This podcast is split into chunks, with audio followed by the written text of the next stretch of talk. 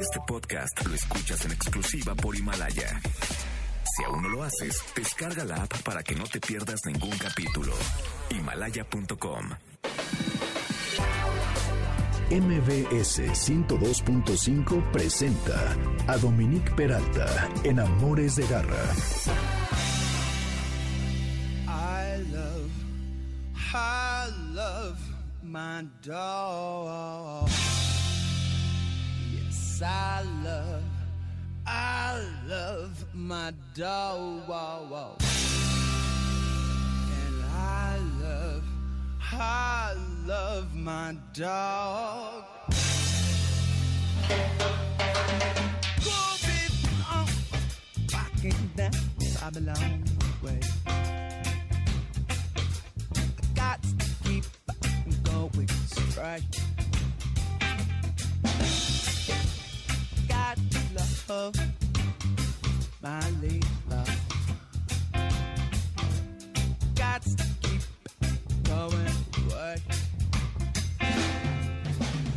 Esta canción casi que la deberíamos de tomar como la canción tema de Amores de Garra, por lo que dice de I Love My Dog con tanta enjundia en voz de el grupo Sublime, este grupo de Estados Unidos, norteamericano obviamente, de los 80, finales de los 80, contemporáneos de Green Day y de Offspring, pero que ellos se caracterizan por este ritmo reggae ska que utilizan en su música y que creo que en siete años hicieron solo dos álbumes y por ahí del 96 más tarde que van a lanzar otro, eh, se muere el cantante, imagínense. Entonces, Brand Nowell, eh, que era el cantante. Eh, pero bueno, nos dejan esto que la verdad está riquísimo, sobre todo para un sábado como hoy, el primer sábado de marzo, el primer programa de Amores de Garra en marzo. Eh, hoy que es eh, sábado 7, esto es el 102.5 FM, yo soy Dominique Peralta y les repito que estamos en Amores de Garra. Así que bienvenidos, que hoy tenemos un super programa y todo es resultado de un Congreso Internacional de Comportamiento Animal al que asistí de jueves a sábado de la semana pasada. Eh, hace dos semanas, Darwin Angulo, que es adiestrador de perros, experto en perros policía, quien trajo el belga malinés a México y empezó la primera unidad canina en la PGJ. eh, organiza este congreso. Esta fue la cuarta edición del mismo y no saben, estuvo increíble y como dice el nombre, hay eh, expertos internacionales que vinieron a hablar de diferentes cosas y como que yo podría decir que en resumen sería mucho acerca del reforzamiento positivo, que es la tendencia hoy en día para el adiestramiento de los animales de compañía, mascotas o como le quieran ustedes decir.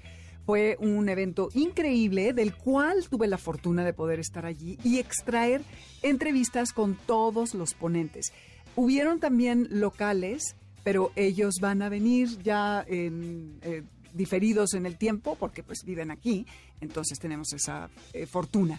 Entonces, el día de hoy, mis queridos Garra Escuchas, vamos a tener las entrevistas de tres personas, no toda la entrevista, pero unos segmentos de Eva Bertilson, que es psicóloga de formación y ahora es experta en comportamiento animal, o con más de 20 años de experiencia, con Ken McCord, que es un tipo impresionante, tiene 30 años en el mundo de los animales y estudia el comportamiento y él se dedica a resolver problemas de comportamiento justamente en, estos.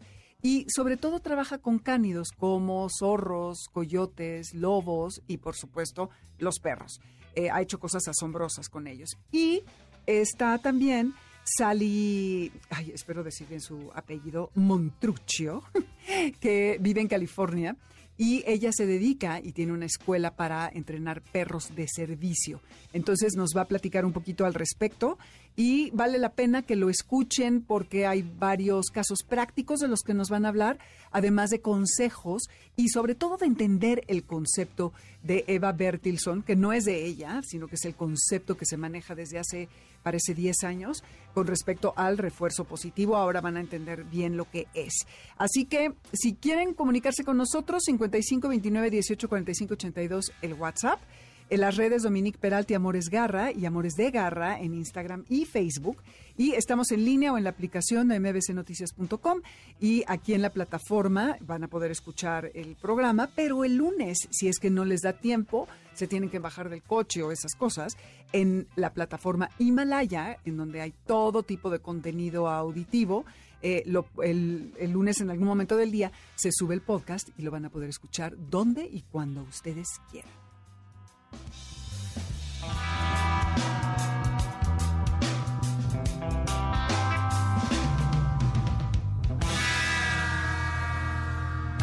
Educa con Garra. Eva Bertilson, les decía, es eh, una psicóloga de formación. Estuve platicando con ella hace poquitos días después del Congreso y me contó que poco a poco, desde chica, ella tuvo caballos por una afición de sus abuelos.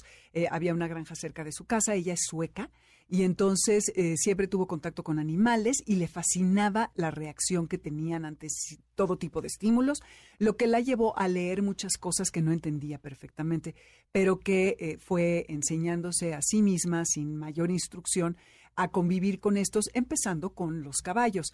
Lleva ya más o menos 20 años y ahora que su campo de experiencia es básicamente con los animales, yo le preguntaba si ella no eh, trataba a humanos y me dijo que tiene una consulta muy pequeña pero que pues todos sus contactos y su experiencia realmente está con los animales. Y no solamente a los animales de casa, ¿eh? ella entrena a perros de guardia, de búsqueda, de rescate, eh, todo tipo de, perros de trabajo, sobre todo, ¿no? Porque, bueno, los gatos son otro tema. Y ella y otra ponente que otro día les voy a poner la entrevista, que es Katja Pederson, ella es una mujer también increíble y ellas usan esto del refuerzo positivo, que básicamente, como que el pilar de todo esto, es el clicker, que es una para... Ay, me hubiera traído uno, no me lo traje. Bueno, hace, hagan de cuenta. Y esto significa que hay una un marcador de cuando el perro hace la acción que queremos y este es el refuerzo eh, que, obtiene de parte de nosotros para saber qué es correcto o no, si no suena el, bueno, con un aparatito más simpático que mi chasquido. Eh, entonces el perro sabe que no lo hizo bien y entonces lo va a hacer como se lo marques. Entonces, bueno, más que yo contarles al respecto, aquí eh, les va esta entrevista en donde mi primera pregunta, y les platiqué en videos en redes que quería yo hacer una transmisión en vivo, pero por problemas tecnológicos no pude. Entonces aquí traigo eh, las entrevistas grabadas. Y mi primera pregunta a Eva es justamente, ¿qué es el refuerzo positivo y por qué es mejor que las técnicas anteriores, ancestrales, ya casi podría decir, como por ejemplo el collar de castigo, jalonear al animal cuando vas caminando que no, te, no va a tu lado, eh, pegarle de gritos, eh, el no constante y todas estas cosas que todos, y yo confieso que también he participado de esto, hemos hecho, hacemos o hacíamos. Chequen. El refuerzo positivo significa que me enfoco en el comportamiento que quiero ver más y me aseguro de que sea seguido de consecuencias que sean deseables para el aprendiz lo que significa que es probable que estos comportamientos podrán repetirse nuevamente. La definición de refuerzo es que una consecuencia le sigue a un comportamiento que hace más probable el que ocurra ese comportamiento. Así que cada vez que queramos que un comportamiento ocurra o que queramos más de este, incluso si queremos menos, ya que esto significa que queramos más de otra cosa. Lo básico es siempre enfocarnos en el refuerzo. No importa si nos queremos deshacer de un comportamiento o si lo quieres mantener. Si te quieres deshacer de un comportamiento, lo importante es saber qué es lo que quieres que el aprendiz haga en su lugar y reforzar eso. Esto significa que tratar de lograr algo al castigar algo que no quieres será ineficiente sin reforzar simultáneamente el comportamiento que quieres. Eva, ¿qué dirías que hace el castigo? ¿Qué efecto provoca en el perro? If we turn the question around, what does behavior do to begin with? If the behavior is there, it's because there is a reinforcement history for it. Si volteamos la pregunta, ¿qué hace el comportamiento? Si hay un comportamiento, es porque hay una historia de refuerzo anterior, así que no podemos eliminar el comportamiento. Entonces el animal está muerto. Cualquier comportamiento se da porque antes se reforzó. Si tienes éxito al reducir un comportamiento al castigar, esto significa que hay otros comportamientos que suceden en su lugar y que de alguna forma se han reforzado. Al nosotros enfocarnos en el refuerzo, seremos más efectivos. De otra forma, algo lo está reforzando y quizá no sepamos qué es nos da un camino más claro para que en el siguiente paso nos enfoquemos en el refuerzo positivo, lo que significa que el animal va a actuar para obtener algo en lugar de alejarse de algo. Así que podemos hacer que un aprendiz haga cosas para alejarse de algo desagradable. Harán lo menos posible que supports el reforzamiento negativo y las cosas desagradables. Si en su lugar de trabajo con el refuerzo positivo siento que obtengo más matices y lo más importante es que mi aprendiz optará por la situación de aprendizaje.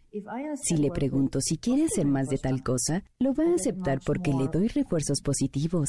Si le doy sesiones de entrenamiento basadas en refuerzos negativos, en hacer cosas para que escape o las evite, entonces si le pregunto si quiere hacer otra sesión de entrenamiento, el aprendiz va a optar por no entrarle.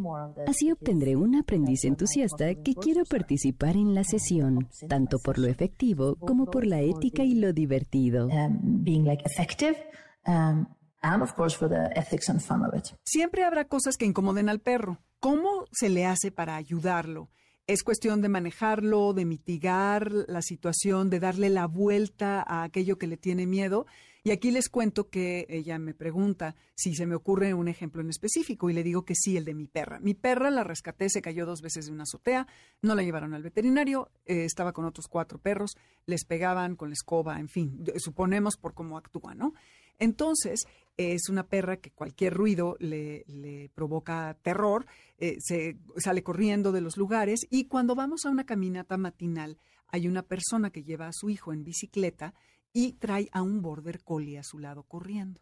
Bueno, o sea, Uma se muere de terror cuando este hombre pasa porque un día el perro, al cual no le importa nada más que ir atrás de su amo y el niño eh, correteando la bicicleta, la medio correteó y entonces se quedó traumada. ¿Por qué con esa bicicleta? ¿Por qué con ese perro? No tengo idea. Nos topamos con, no sé, unas 10, 12 perros eh, todas las mañanas. Algunos conoce, algunos no y entran otras bicicletas a este sitio, pero ella muere de terror y todo el tiempo está en alerta, buscando señales de si ya viene, trato de ir antes, pero el caso es que siempre casi coincido con, con este hombre, eh, trato de ir más tarde o más temprano, pero ella no está relajada. Cuando vamos a otro parque, el fin de semana, está feliz, ni se acuerda, persigue ardillas por doquier, etcétera. Tal cual se lo expliqué a, a Eva y eh, por eso se los estoy contando así, porque eh, es, un poquito, es, importante, pues, que sepan eh, a qué está respondiendo. Y aquí me explica, lo cual confieso que no he tenido tiempo de hacerlo, bueno, han pasado como cuatro o cinco días del Congreso, cómo debo de hacerle para que ese lugar no sea un sitio en donde el miedo sea el detonante que recibe ella al estar allí. And rightfully so. Um, it's like she has the, there are reasons why she's behaving like this and you know some of them but she but we don't it, it's con toda razón hay motivos para que se comporte así y conoces algunos. lo importante es que vemos todos esos comportamientos en los que evita e intenta escapar. lo importante de tu historia es que has identificado otras situaciones en las que hay comportamientos más pesados comportamientos que van con feliz relajado, divertido.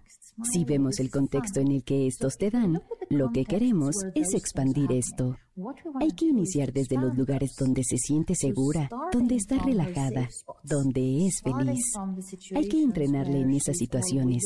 Hay que procurar que sucedan con frecuencia, exponerla o introducirla a pequeñas cosas novedosas que están dentro de su zona de confort. Si encuentra que algunos sonidos son desagradables, ¿Hay algunos que no le resultan desagradables? Digamos que están en la caminata y entonces usas un silbato o frotas los pies en el camino, algo aleatorio que no sea desagradable. Hay que dejar que esto suceda y dejar que lo que siga sea increíble para que empiece a tener asociaciones positivas con cosas nuevas inesperadas, que signifique que van a pasar cosas buenas. Al hacer esto, lo que va a pasar es que ella va a entender el sistema y si no lo refuerza instantáneamente, va a voltear y a buscar los premios o tu voz cariñosa o el correr juntas, todas esas cosas divertidas.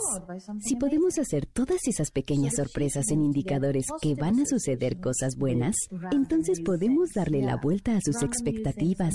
Para mí es importante iniciar este trabajo con aquello que es neutro o que ya son positivas. Es fácil pensar que hay que hacer esto cuando ve algo a lo que le tiene miedo. Ahí está el temido hombre, pero entonces se encuentra ya en el comportamiento indeseado, en la contingencia de estar preocupada y queriendo escapar. El que agregues premios a esto no tendrá mucho efecto, pero si lo hacemos con las cosas neutrales, pensará, no me importa escuchar ese sonido. Construyes una historia con esto. Ese sonido significa que vienen cosas positivas. O esa persona que la ve a lo lejos, que no le molesta. Puedes usarla como indicador de algo bueno. Hay que expandir su preterio feliz. Happy repertoire quite quickly to new things. Es sábado y los ritmos brasileños son muy conducentes al ánimo que debemos de tener el fin de semana. Este nos va a llevar al corte comercial. Esto es Amores de Garra por el 102.5 FM. Yo soy Dominique Peralta y ellos son Lagum presentando a Ana Gabriela con esto que se llama Deisha. No se vayan porque regresamos con Ken McCord a hablar del mito acerca del líder de la manada. Pra amanhã o que eu tenho pra fazer. Então deixa eu tentar cuidar de você. Que eu deixo pra amanhã o que eu tenho pra fazer. Para papá, papá, No cometamos indiscreciones alimenticias con nuestros perros. Darles pollo o pavo con hueso, chocolate, uvas, harinas, alcohol, azúcar, entre otras cosas, hace que los riesgos de toxicidad sean muy altos. Quieto. Quédate con nosotros. En un momento regresamos. ¡Suelta! Regresamos. En 1896, Alemania adopta la idea de los franceses y comienza a experimentar con las distintas razas de perros para descubrir a la más inteligente y apta para el trabajo policiaco. Se escoge al pastor alemán como la mejor y hasta nuestros días es la que predomina, aunque también el Doberman Pinscher se usa frecuentemente.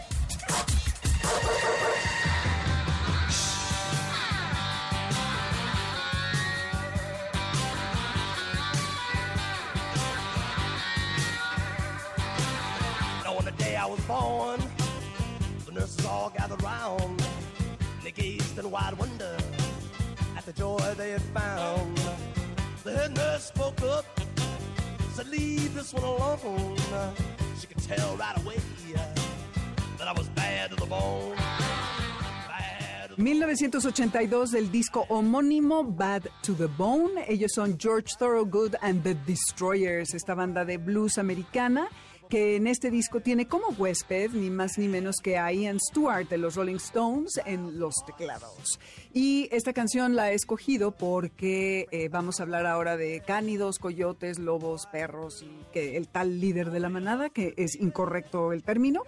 Y pues por todas aquellas cosas que nuestros perros eh, les imputamos como que lo hacen mal o que son agresivos o que son malos y todas estas etiquetas que les ponemos eh, como una manera lúdica de referirnos a todo esto. Soy Dominique Peralta, estos Amores de Garra por el 102.5 FM y eh, estamos ya en marzo, como les decía hace rato. En Spotify tenemos toda la música del programa de que iniciamos a la fecha. Buscan en Dominique Peralta en Amores de Garra la lista y ahí lo van a encontrar. Si nos quieren escribir, eh, mandar mensajes, hablar, 55 29 18 45 82 es el WhatsApp.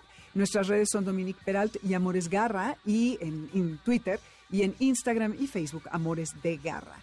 Estamos en línea y el lunes ya saben que pueden escuchar el podcast en la plataforma de Himalaya o en la página de MDS. Make an old woman blush. And I make a young girl squeal. I wanna be yours, Amores de Garra. Bueno, ya escuchamos a Eva Bertilson, que fue parte del Congreso SICA, Congreso Internacional de Comportamiento Animal, que tuvo lugar del 27 al 29 de febrero pasados, eh, hablando acerca del refuerzo positivo. Espero les resulte útil. Escríbanme, tengo los datos de ella, se los puedo pasar si tienen dudas. Habla inglés casi perfecto, es una gran, gran adiestradora y debemos de aprovechar. Y más adelante les voy a pasar la entrevista completa. Mientras Ken McCourt es este hombre que eh, es propietario y maneja una empresa que se llama Four Paws, que es un servicio de comportamiento animal en Ohio. Trabaja con animales que tienen problemas y que eh, ha estado entrenando desde 1986 y trabaja en parques en reserva, podríamos decir reserva, porque en inglés son parques de lobos, pero son como reservas de lobos entrenándolos, cuidando a las crías, ayudando para que sobrevivan y sobre todo, lo cual ha sido muy interesante, observando el, el, comportamiento de estos animales para llevarlo a lo cotidiano que nos atañe en Amores de Garra y que son nuestras mascotas. Entonces ha sido parte del Wolf Park en Battleground, Indiana, eh, criando y estudiando a, estos animales. Es un tipazo. No saben cómo habla. Yo decía, quisiera darle tres programas seguidos, pero no me alcanza. Esto va a ser solamente un fragmento. Es Ken McCourt y le pregunto de inicio eh, que hay personas a las que eh, les atrae el concepto alfa. Esta cuestión de decir, ay, es una hembra alfa, es que es el macho alfa es el líder de la manada y como hay por allí entrenadores que dicen que el, líder de la manada tiene que salir primero por la puerta y que es el que primero debe de comer y bueno, ya el año pasado un inglés, Robert Allen, me dijo que es una tontería, que si vemos los programas de animalitos en los canales como National Geographic, Discovery, etcétera, jamás se sientan todos a ver cómo come el más fuerte, pues todos comen al mismo tiempo y como pueden. Aquí van a escuchar una gran explicación de Ken de cómo funciona esto en la naturaleza y cómo no existe realmente, más que momentáneamente en ciertas situaciones, el famoso líder de la manada. Well, first off, that alpha role la tecnología del alfa, o el nombre para este comportamiento, no existe en la etología de los lobos. Cuando tenemos una especie animal y vamos a hacer un diccionario acerca de sus comportamientos y lo que significan, esto se llama un etograma. He visto cuatro etogramas acerca de los lobos, de cuatro científicos distintos, y ninguno menciona un comportamiento alfa. A este comportamiento se le llama presentación inguinal. Inguinal se refiere a la zona del vientre y la ingle y es cuando se revuelcan y la presentan presentan al aire, usualmente a otro lobo. Es así como se llama este comportamiento presentación inguinal. ¿Y esto es cuando están siendo sumisos? Yes, but what it really is between wolves, first off, they, a wolf would never do that to a strange wolf. It's only to a wolf that you know. Sí, pero lo que um, es entre lobos es que nunca lo harían ante un lobo desconocido, solo a uno que conocen. Es como un saludo militar. Reconozco que tienes jerarquía y que controlas recursos. Es un comportamiento voluntario. Nadie somete a nadie.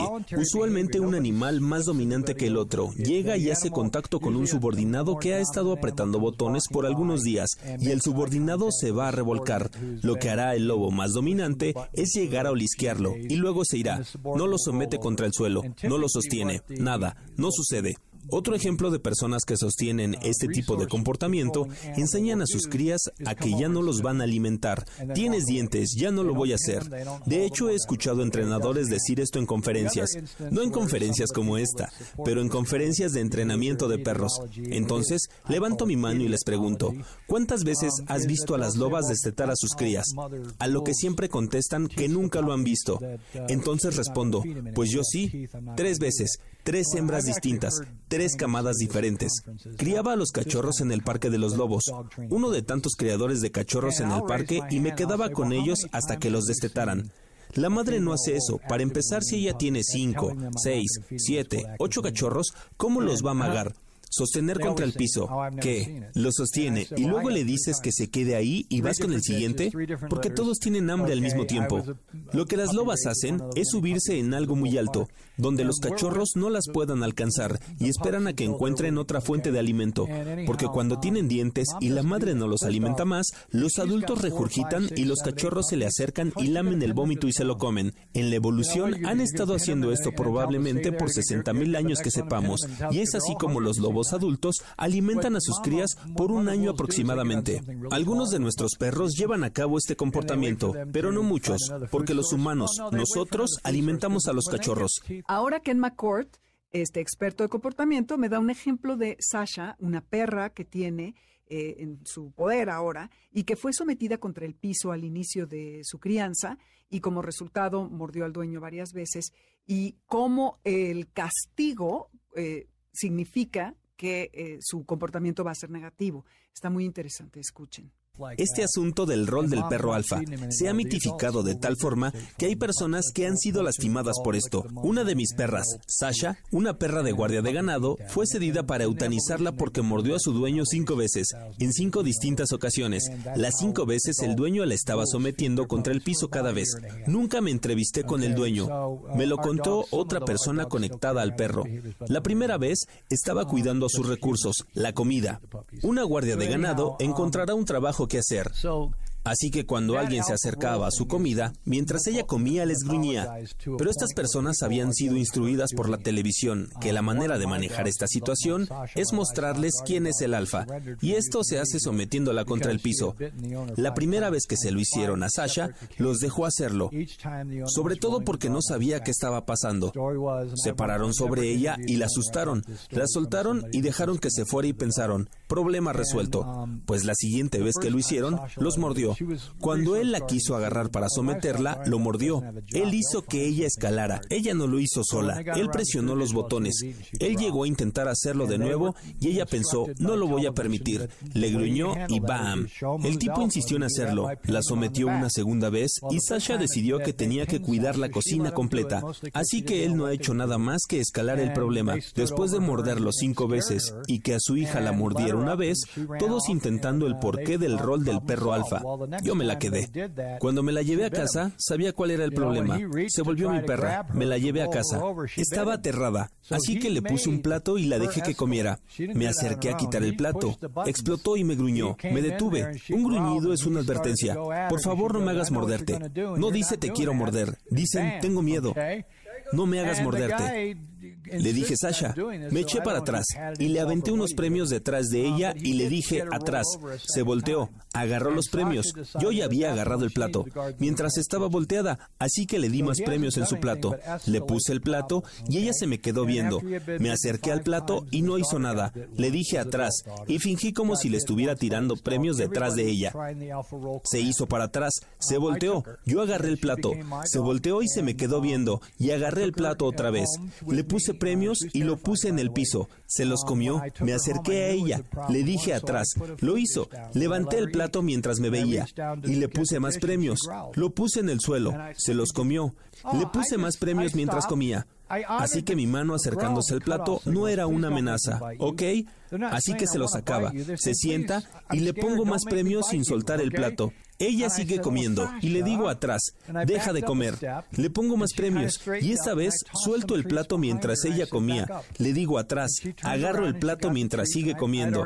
Se va hacia atrás, le doy más premios. Pongo más en el plato y han pasado siete años y nunca me ha mordido. Estaban tratando de eliminar este comportamiento en ella. Yo la entrené en 20 minutos.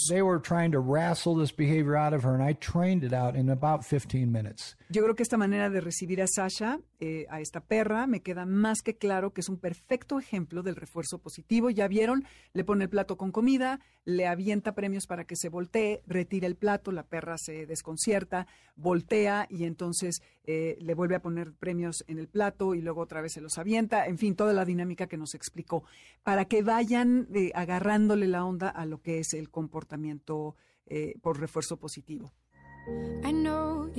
Vámonos rapidísimo a un corte, no se vayan porque vamos a continuar con estos expertos internacionales acerca del comportamiento animal.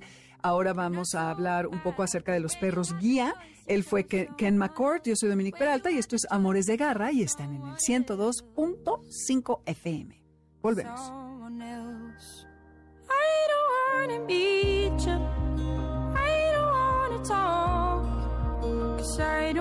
wanna. Poca gente lo sabe, pero existen varios tipos de sangre en perros, entre los cuales son siete los más importantes y pueden encontrarse más de uno al mismo tiempo.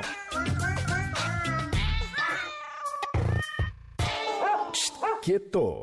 Quédate con nosotros. En un momento regresamos. ¡Suelta! Regresamos Desde hace miles de años, el perro ya era parte de la vida del hombre de las cavernas. Desde el principio de su asociación, el hombre se da cuenta que para sobrevivir el perro dependía enteramente de sus habilidades para la cacería. Ahí decide que estos animales lo ayudaran a proveer la comida para él y su familia. Así inicia el perro de trabajo.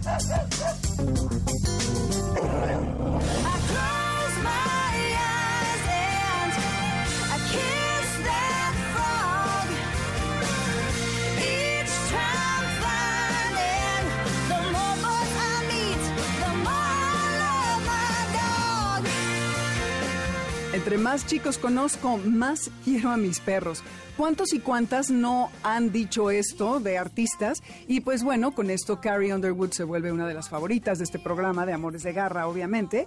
Y ella es una artista que sale del programa famoso de televisión que se llama American Idol, pero no habría que etiquetarla que como, ay, salió de un programa de talentos de televisión, sino como por la carrera impresionante que ha hecho, los millones de discos que ha vendido, los récords que ha batido y el talento alucinante que tiene.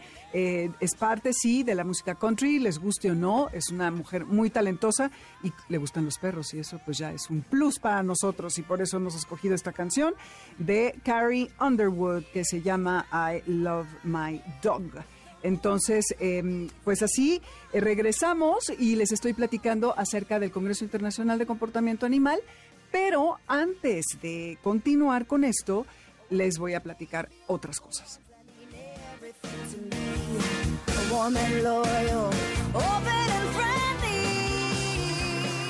Nota de garra. Fíjense que en Pachuca, en Hidalgo, eh, hay una nueva propuesta que ya está entrando en vigor. Eh, de hecho, ya tiene sus primeros eh, registros y que es el nuevo registro municipal de animales que se puso en marcha en la capital de Hidalgo para combatir el abandono de mascotas y facilitar su localización en caso de extravío. Lo que significa que yo tengo dos perros y entonces voy al municipio y los registro con una serie de datos como las características del animal, el nombre, etcétera, y mis datos personales, lo cual es maravilloso porque si un día mis perras se pierden, eh, y tengo la fortuna de que alguien consciente las encuentre y traen sus placas, que si las traen pero igual se les caen, el municipio puede ayudar a que éstas regresen conmigo.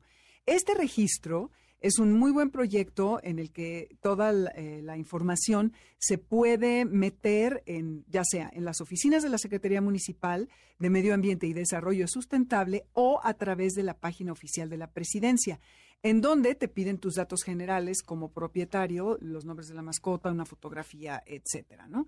Entonces, los titulares de los eh, animales reciben un número de folio y en un periodo de tres a cinco días, al haber eh, realizado este registro, van a adquirir una placa de identificación.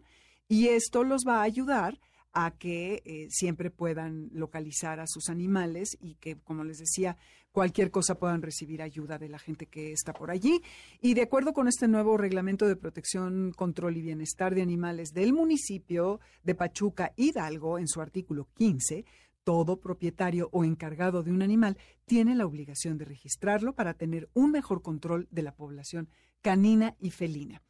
Aquí han venido varios diputados y activistas y demás y han hablado de este tipo de propuesta, pero en una querían que se pagara un impuesto. Y bueno, ardió Troya, ya saben, en las redes que nos encanta armarla de tos y con justa razón, porque ¿por qué?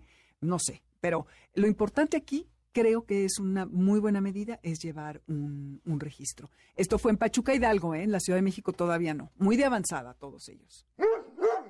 Cuidados de garra. Eh, les dije que la canción de Carrie Underwood se llamaba I Love My Dog. No, se llama The More Boys I Meet. Entre más chicos conozco, ¿ok? Corrijo.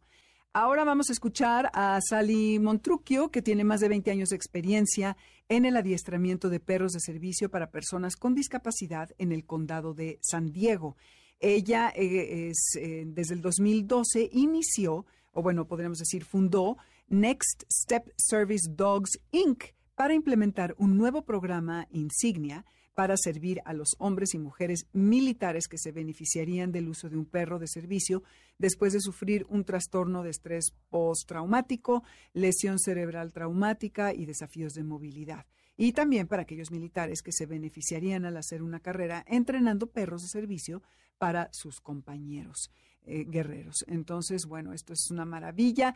A propósito de este, de, esta, este Congreso Internacional, que por cierto organiza Darwin Angulo, adiestrador, les decía que ha venido aquí al programa y que está ahora en su cuarta edición.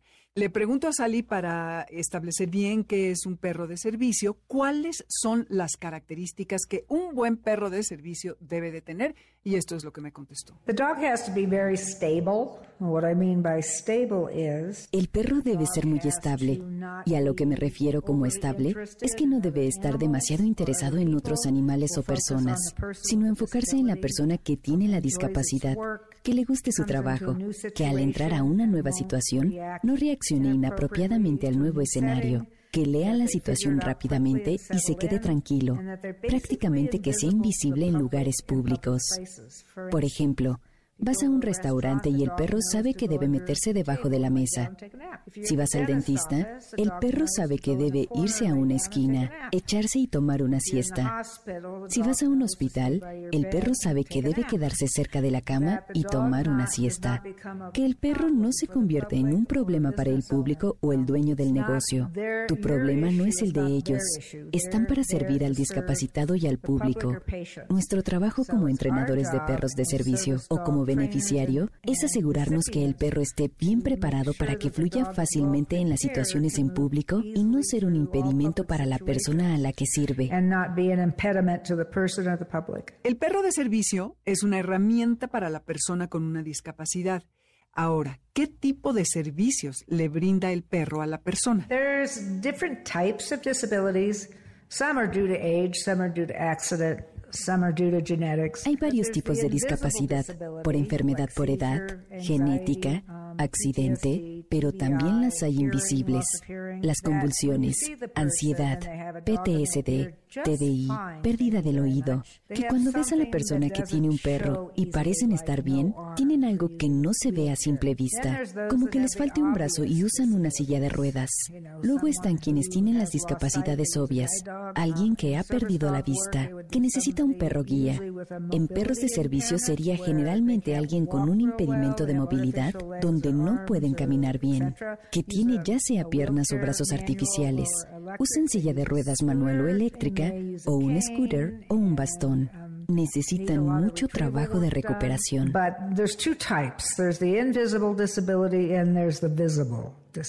¿Qué cosas puede hacer un perro para ayudar a estas personas?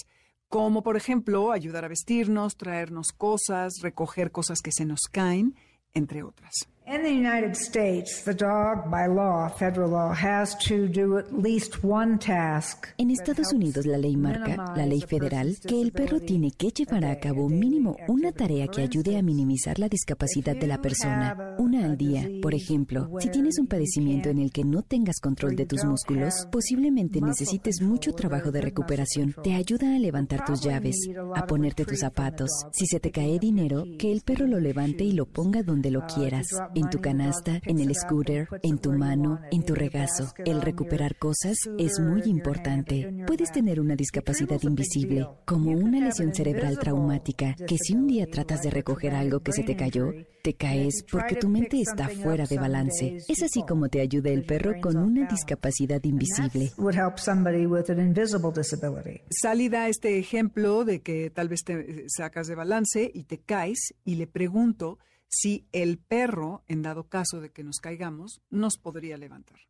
They can. They can be trained to do that. The interesting thing about dogs, they can do just about anything with their mouth. Si te puede ayudar, se les puede entrenar para hacerlo. Lo interesante con un perro es que te puede ayudar a hacer casi todo con su boca o sus patas. No quieres pedirle una tarea para un perro en la que se pueda lastimar física, estructural o emocionalmente. Para recuperar el balance, hay que apoyarse en los hombros, que es donde tienen más estabilidad junto con sus patas frontales. No hay que poner la mano en su espalda donde puedas dañar su espina. Lo que es muy importante, si vas a usar al perro para que te asista físicamente, es hacerlo apropiadamente, ya que puedes lastimar al perro. El perro debe ser lo suficientemente grande para hacer el trabajo.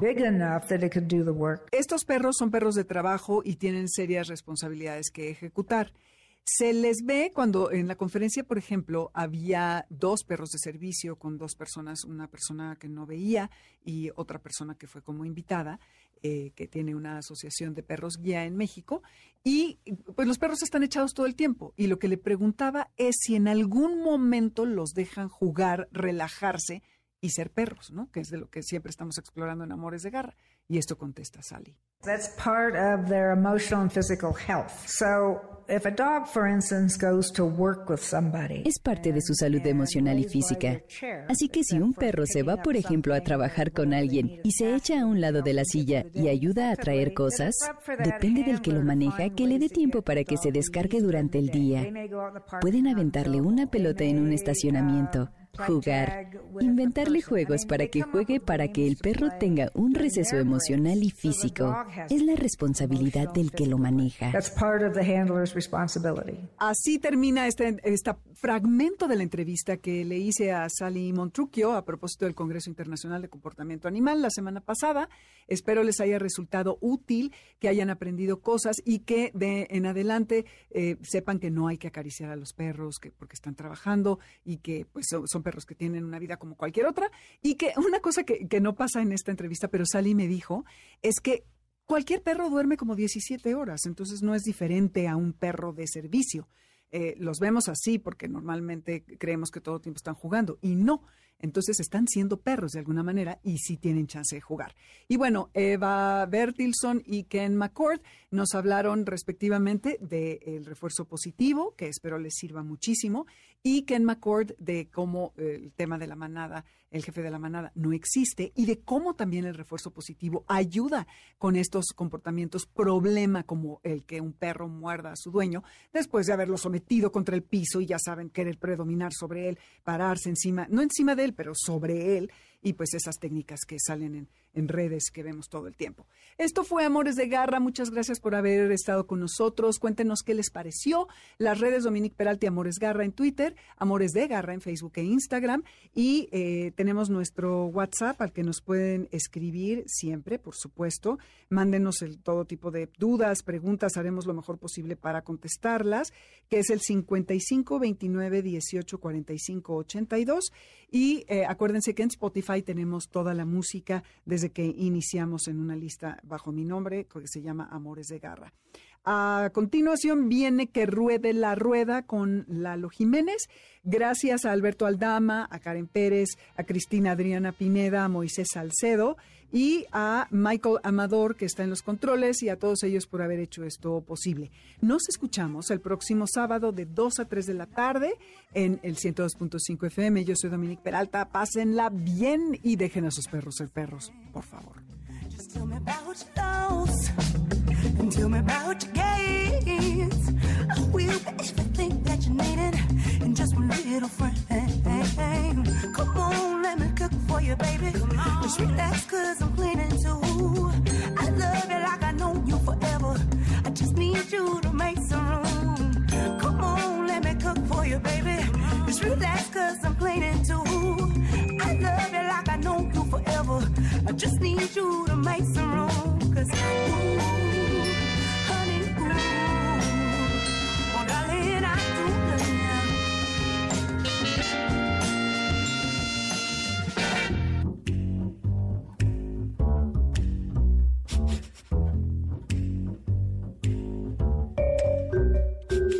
sabe desde cuándo el hombre comenzó a usar a los perros para rastrear criminales. Lo que sí se sabe es que en el siglo XV en Inglaterra ya lo usaban con este propósito. Se cobraba un impuesto a quienes tenían dichos perros y se llegó a pasar una ley en la que quienes impidieran el paso a estos animales sería considerado accesorio del crimen. MBS 102.5 presentó Amores de Garra con Dominique Peralta. Te esperamos el siguiente sábado a las 2 de la tarde por MBS 102.5. Este podcast lo escuchas en exclusiva por Himalaya. Si aún no lo haces, descarga la app para que no te pierdas ningún capítulo. Himalaya.com